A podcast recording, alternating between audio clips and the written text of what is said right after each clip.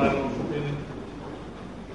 el ciclo litúrgico de este año que, siguiendo sobre todo el Evangelio de San Marcos, narra muchos milagros del Señor, nos ha llevado más de una vez a este tema de los milagros, este tema de las curaciones. Y siempre que hemos hablado de esto hemos explicado el sentido que tienen los milagros de Jesús, señalando que tienen un doble sentido. Por una parte, los milagros de Jesús confirman la misión de Jesús, es decir, confirman todo lo que Jesús nos enseña. El Señor viene a hablarnos del Padre que está en los cielos, del camino que tenemos que seguir aquí en la tierra, viene a revelar misterios profundos y a veces difíciles. Pero todas esas palabras no son las palabras de un iluminado, de un fundador de sectas, de un loco, de un charlatán, porque están confirmadas por los milagros que muestran que Jesús de veras tiene el poder que dice. Cuando se le acerca a Nicodemo, aquel sabio de entre los judíos, que viene a verlo de noche por temor, le dice, sabemos que vienes de Dios porque ninguno puede hacer las obras que tú haces si el poder de Dios no está con él. Ese es el primer sentido de los milagros. Son como la firma de Dios o el sello de Dios al pie de las palabras de Jesús que confirman que lo que Jesús dice no es palabra humana, sino palabra de Dios. En segundo lugar, decíamos, al explicar los distintos milagros que hemos venido viendo durante estos domingos, que los milagros de Jesús son un símbolo de la misión de Jesús. Es decir, Jesús no solamente habla con palabras, sino que habla también con obras. Cuando Jesús dice, perdona los que tus pecados te son perdonados, esa alma le resulta limpia del pecado. Pero Jesús muestra también el poder de perdonar los pecados cuando le dice a un leproso, queda limpio, y entonces esa lepra desaparece. La carne vuelve a ser carne limpia como la carne de un niño. El pecado es como la lepra del alma. Pecado, un alma en pecado mortal es como si fuera un alma con lepra, como si se fuera corrompiendo, como si se fuera cayendo a pedazos, pudriendo viva. Y Jesús, al curar el milagro, por el milagro del cuerpo, muestra el poder que tiene para curar los pecados del alma. Todos los milagros de Jesús tienen este sentido. Jesús viene a librarnos del demonio, que es el autor del pecado, del pecado y de las consecuencias del pecado. Y eso lo muestra con sus milagros. Expulsa a los demonios, perdona los pecados, cura las enfermedades y sobre todo resucita a los muertos. Y el más grande de sus milagros, que es la propia resurrección, nos muestra que Él vence al pecado y vence a la muerte, consecuencia del pecado, y nos da la vida y nos abre las puertas del cielo. Ese es el sentido de los milagros. El milagro que nos narra hoy, la de este pobre ciego, este mendigo ciego que se acerca a Jesús gritando, entra precisamente dentro de este sentido. Jesús es el que da la luz para los ojos del ciego, pero esto es sobre todo un símbolo, un símbolo, ojo, no quiere decir que el milagro no sea real, era un ciego de veras, no veía. Esto no quiere decir que sea una ficción, no, es un símbolo, esta curación del ciego, de que Cristo es la luz. El que da la luz para los ojos del cuerpo es también el que da la luz para los ojos del alma, es decir, aquel que da la inteligencia de la fe. Y antes de que la mano de Jesús tocara los ojos de este ciego, la gracia de Dios había tocado el alma de este ciego. Este ciego llama a Jesús diciéndole, Jesús, hijo de David, ten piedad de mí. ¿Qué significaba para los judíos hijo de David? Era decir Mesías. El Mesías era el hijo de David. Hijo de David era el título del Mesías. El ciego este, antes de ver a Jesús con los ojos, escucha sus palabras y lo reconoce como el Mesías y lo proclama en voz alta. Es decir, que si bien los ojos del cuerpo son ciegos para la luz, los ojos del alma han sido iluminados por la gracia de Dios. Y aparte de eso, lo proclama en voz alta. En un momento en que, como lo vemos por un texto paralelo de San Juan, los judíos ya habían dicho que todo aquel que dijera que Jesús era el Mesías iba a ser expulsado de la sinagoga. Hay otros ciegos que son peores que los ciegos del cuerpo. Son los ciegos del alma, son los ciegos que no ven porque no quieren ver. Son los que viven en la oscuridad del pecado, en la oscuridad de la ignorancia. Los que no conocen a Dios o los que no quieren conocerlo a Dios porque no les conviene. Porque si aceptaran la existencia de Dios, la presencia de Dios en nuestra vida, las palabras del Evangelio tendrían que convertirse, tendrían que cambiar de vida. Y entonces son ciegos que no quieren ver. Por más argumentos que se le presente, por más que el Señor hiciera milagros en su presencia, como los hacía en la presencia de los fariseos, no quieren ver, son ciegos en el alma. Y hay otros que, incluso cuando ven o cuando sospechan lo que es la verdad, no se animan a proclamarla como este ciego. Tienen miedo a la persecución, tenían miedo de que los judíos los echaran de la sinagoga, los persiguieran. Ciegos que no quieren ver, ciegos en el alma. Este hombre tenía luz en el alma y oscuridad en el cuerpo. Los otros tenían claridad en el cuerpo, tenían ojos que veían, pero sin embargo su alma estaba en la oscuridad del error, del pecado y de la ignorancia. Y Jesús viene, Jesús viene para curar todas las miserias del hombre, las del cuerpo y las del alma. Jesús cura a los enfermos, pero Jesús perdona los pecados. Jesús resucita a los muertos, pero sobre todo Jesús nos da la vida que no muere, la vida de la gracia, la vida divina, la vida del cielo. El Señor da de comer a los que tienen hambre, multiplicando milagrosamente los panes, pero sobre todo el Señor nos alimenta con el pan de su palabra y con el pan de la Eucaristía. Muchas veces hablamos de la necesidad, de la exigencia de la caridad con los pobres, con aquellos que no tienen. Y es cierto, es una exigencia de la caridad. Y no sería cristiano aquel que teniendo un pedazo de pan no fuera capaz de darlo a aquel que le falta. Pero entre las miserias del hombre hay muchos tipos de miserias. Están las miserias del cuerpo, aquel que tiene hambre, aquel que no tiene con qué vestirse, que no tiene un techo con que, o ropa con que cubrirse, aquel que no tiene salud en el cuerpo. La caridad de Cristo se extiende a todas esas necesidades, pero por sobre todas esas necesidades están las necesidades del alma, porque aquel que no conoce a Dios, aquel que vive en la oscuridad del pecado y de la ignorancia, ese de veras es pobre y ciego y desnudo y miserable, como lo dice en el Apocalipsis. Ese es el más pobre de todos. Ese es el que está gritando con más fuerza, como una exigencia de la caridad, que alguien le ilumine el alma. Ciegos que no ven con el cuerpo y ciegos que no ven con el alma. Este ciego empezó a ver con los ojos del alma y proclamó a Cristo. Y porque proclamó a Cristo, el Señor lo curó. Tu fe te ha salvado. Y se abrieron los ojos del cielo. Qué sencillez que hay en este diálogo. ¿Qué quieres que haga por ti? le dice Jesús al ciego. Señor, maestro, que yo pueda ver. Vete, tu fe te ha salvado. Y se abren los ojos del cielo. También es una cosa a la que hemos hecho referencia. Jesús no es un curandero, o como se llaman ahora los curanderos que se la dan de finos, Jesús no es un parapsicólogo.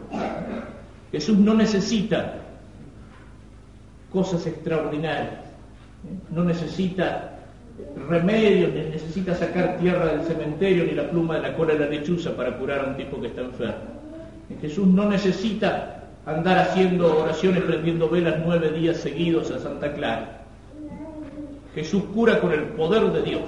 Es una palabra de autoridad, autoridad que tiene sobre todas las cosas creadas, sobre el alma y sobre el cuerpo, sobre la enfermedad, sobre la muerte, sobre la materia. Y basta una palabra de Jesús. Jesús no hace para curar como todos aquellos grupos de sanación que crecen sobre todo en el caldo de cultivo de la descomposición del cristianismo protestante, las iglesias pentecostales o carismáticas, los pastores electrónicos de la televisión, los Jiménez, los Omar Cabrera, los Jimmy Suárez. Esos dicen que curan, pero para curar necesitan sugestiones, pararse, levantarse darse la mano, levantar los brazos y gritar y cantar, y después de dos horas anuncian, ha llegado el momento de la sanación o del milagro. Eso no es milagro, eso es sugestión. Pero hay gente que se cura, sí, porque hay mucha gente que la enfermedad la tiene aquí. Son enfermedades psicógenas, nacen de la cabeza y por la cabeza se curan. Nacen por su gestión y se curan por su gestión. Jesús no necesita de todas esas cosas. Jesús no le dice al ciego ponete a saltar y a bailar, a gritar gloria a Dios, aleluya, tengo fe, tengo fe y después de dos horas de hacer eso te vas a curar. No, Jesús le dice, vete, tu fe te ha salvado y se abren los ojos del ciego. Hay poder, hay majestad, basta la palabra del Señor. Y esto es lo que nos tiene que ayudar a distinguir lo que es el verdadero milagro del Señor de todo aquello que es superstición y de todo aquello que es milagrería en nuestros tiempos. La palabra del Señor por sí sola tiene fuerza, por sí sola tiene eficacia, no necesita otras cosas. Y cuando invocamos a los santos, y cuando invocamos a la Virgen Santísima, bueno, estamos invocando al Señor. Ni los santos ni la Virgen hacen milagros por su propia fuerza, es Dios el que hace los milagros. Y cuando Dios hace un milagro por la intercesión o por la invocación de un santo, o cuando Dios hace un milagro por la invocación y la intercesión poderosa de su Madre del Cielo, de mi Madre nuestra, de la Virgen Santísima, cuando Jesús hace un milagro está queriendo honrar y que nosotros honremos a su madre y que nosotros reconozcamos en la Virgen y reconozcamos en este santo la presencia, la obra, la gracia y el poder de Dios. Pero eso no es superstición, eso no es milagrería. Eso es el poder de Dios que desde lo alto llega hasta lo bajo, pasando por todos aquellos grados intermedios. Es decir, pasando por aquellas almas que son, por su gracia, por su santidad, como la cumbre de la iglesia. Por aquellos hombres y mujeres que aquí en la tierra vivieron el Evangelio con su vida y que ahora por eso en el cielo son amigos de Dios. Y por sobre todos ellos la Virgen Santísima. Digamos dos palabras sobre esto el día 18 se cumplió nuevo aniversario de la consagración del seminario y de la coronación de la Virgen Santísima, que hoy vamos a renovar. La coronación de la Santísima Virgen en su imagen y en su advocación de Madre y Reina, tres veces admirable, Nuestra Señora de Yenta. La coronamos y la reconocemos como Madre y como Reina. Y al coronarla nos ponemos en sus manos como Madre al coronarla nos ponemos bajo sus órdenes como reina y al coronarla le consagramos todo lo nuestro, todo lo que tenemos, ponemos en sus manos este seminario, ponemos en sus manos nuestras almas. Es madre y es rey, es madre nuestra y es madre de la iglesia. ¿Por qué? Porque es madre de Dios. Es madre, y es un tema que yo suelo decir e insistir cada vez que lo toco, es madre realmente cuando le decimos a María Madre, no estamos haciendo uso de una exageración piadosa como para decir la queremos mucho la Virgen. A veces eso lo decimos con una persona, la quiero como si fuera mi madre, pero no es mi madre, quiere decir la quiero mucho. No, la Virgen es mi madre, realmente, verdaderamente. Es mi madre con tanta realidad como la madre que me dio la vida del cuerpo porque cuando nosotros, y todos nosotros hemos estado muertos por el pecado, cuando nosotros recibimos la gracia que nos dio la vida del alma, nosotros la recibimos con Cristo, por Cristo, en Cristo. Y a Cristo lo recibimos por medio de María. María nos da a Cristo y al ser madre de Cristo nos comunica con Cristo todas las gracias que vienen a nosotros de parte de Dios. Nos hace nacer a la vida de la gracia, nos engendra para el cielo, nos engendra como hijos de Dios. Ella que es madre en la tierra del que es hijo de Dios desde toda la eternidad, nos engendra a nosotros como hijos de Dios por adopción. Y esa vida del alma, esa vida de la gracia, aunque no la veamos con los ojos del cuerpo, necesitamos la luz de la fe, sin embargo, esa vida de la gracia es tan real y tan verdadera como la vida del cuerpo. Más real y más verdadera. Porque la vida del cuerpo pasa. La vida del cuerpo pasa. El cuerpo crece, se hace fuerte, después se envejece, se gasta y un día se enferma y se muere. En cambio, esa vida del alma, si no la matamos nosotros por el pecado mortal, que es como una muerte del alma, es una vida que dura para toda la eternidad. Es una participación de la vida divina en nosotros, de la gracia de Dios que nunca se termina. Y eso lo recibimos de la Virgen. Por eso es nuestra madre. Ella engendró a Cristo en la historia. Y ella engendra a Cristo en el alma de cada uno de nosotros. Va formando a Cristo. Es como el molde de Cristo en nuestras almas. Y al engendrar a Cristo en cada uno de nosotros y hacernos nacer como cristianos, como hijos de Dios, la Virgen Santísima está engendrando y está haciendo vivir a la iglesia. Es madre de Cristo en la historia, es madre de Cristo en mi alma y es madre de Cristo en su cuerpo místico, en su cuerpo misterioso que es la iglesia. Precisamente por eso, como madre, la llamamos también mediadora, porque como lo decíamos recién, al ser madre de Dios, Cristo viene a nosotros por medio de María. Y como todas las gracias de Dios que vienen a nosotros nos llegan con Cristo, por Cristo, en Cristo, y Cristo nos llega por medio de María, todas las gracias de Dios llegan a nosotros por la mediación de esa madre que tenemos en el cielo.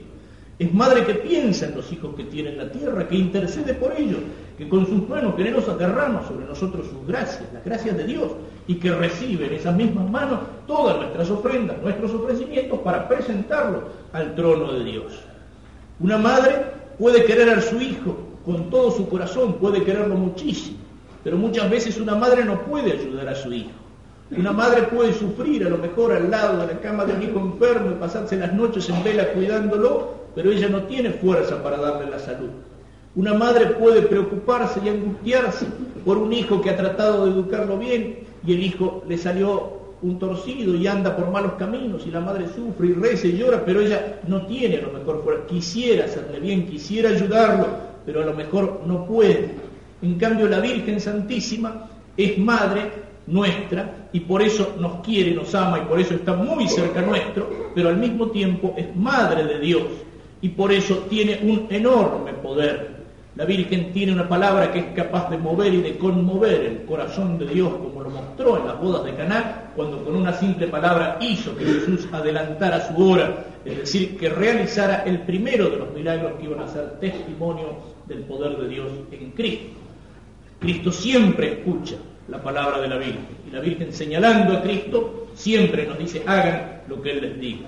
Es madre nuestra y madre de Dios, es madre que nos ama y está cerca pero al mismo tiempo es madre poderosa, porque como madre es también reina.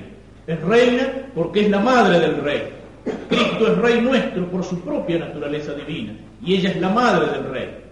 Pero la reina madre muchas veces es también, en los países donde todavía sobrevive alguna monarquía, un título simbólico. Es la madre del rey y se la respeta, pero no tiene poder, no gobierna.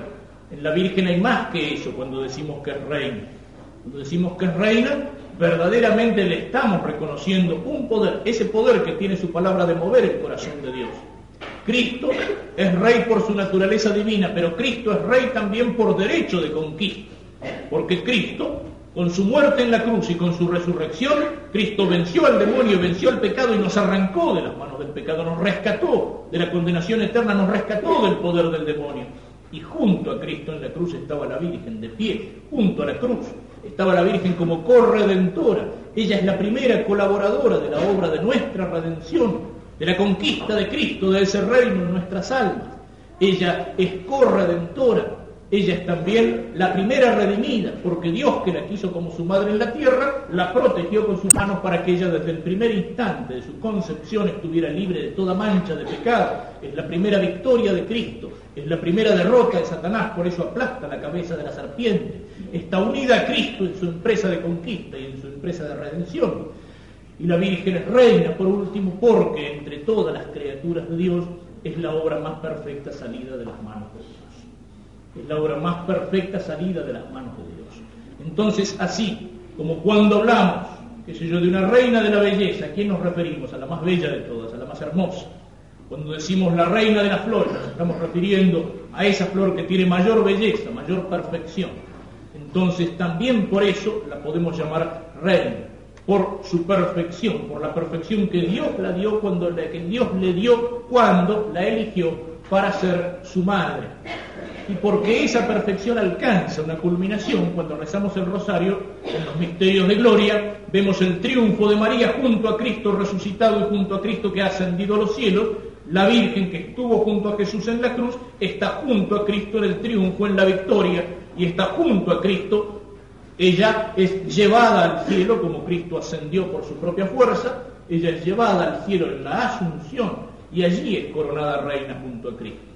Es como la parte más perfecta de la iglesia, porque toda la iglesia camina hacia qué? Camina hacia el triunfo final con Cristo, hacia la resurrección de los muertos. Y hacia donde toda la iglesia camina, ella ya llegó, la primera. Ella es la iglesia en María, la iglesia alcanza su perfección más alta. Porque incluso los santos que están en el cielo y dan gloria a Dios en el cielo, sin embargo todavía les falta algo, esperan la resurrección de los muertos. Están con sus almas limpias, llenas de gracia gloriosa, junto a Dios, pero todavía no está su cuerpo resucitado. En cambio, el cuerpo de María, maravillosamente transformado como el de Cristo por la resurrección, está allí junto a Cristo y en este sentido también reina por su perfección. Esa es la tontería de aquellos que rechazan, o llamándose cristianos que rechazan el culto y la alabanza a la Virgen. De aquellos que piensan que todo lo que le damos a la Virgen y todas nuestras alabanzas y nuestro amor y toda la gloria que le damos es algo que se lo estamos quitando a Dios. Qué tontería, qué estupidez. Si uno puede alabar a Dios en las maravillas que Dios hizo en la naturaleza, en la creación, con cuánta mayor razón uno puede alabar a Dios en esas maravillas salidas de sus manos que son las maravillas de la gracia. Cuando uno rinde culto a los santos, está alabando a Dios en la maravilla que Dios hizo en las almas de esos hombres y mujeres, maravillas de la gracia, así como lo podemos alabar en las maravillas de la naturaleza, en la montaña nevada, en el sol que sale, en la hermosura de la flor, en la noche estrellada. Y entre todas esas maravillas, donde podemos decir que Dios se pasó, ¿eh? donde podemos decir que Dios se puso con todo, está la Virgen Santísima. Es la obra más perfecta salida de sus manos. Entonces toda alabanza de la criatura, de esa criatura maravillosa, no es sino una alabanza del Creador. Madre entonces porque es Madre de Dios, Reina nuestra. Como Madre, mucho amor, mucha confianza. En sus manos nos ponemos, pero sabemos que esas manos son poderosas, porque esas manos son aquellas por las cuales sobre nosotros Dios quiere derramar sus gracias. Porque sabemos que esos labios de María son los que se mueven para hablar a Dios por nosotros y que ella puede mover el corazón de Dios y que Dios siempre escucha sus palabras. Como madre y como reina nos ponemos entonces en sus manos.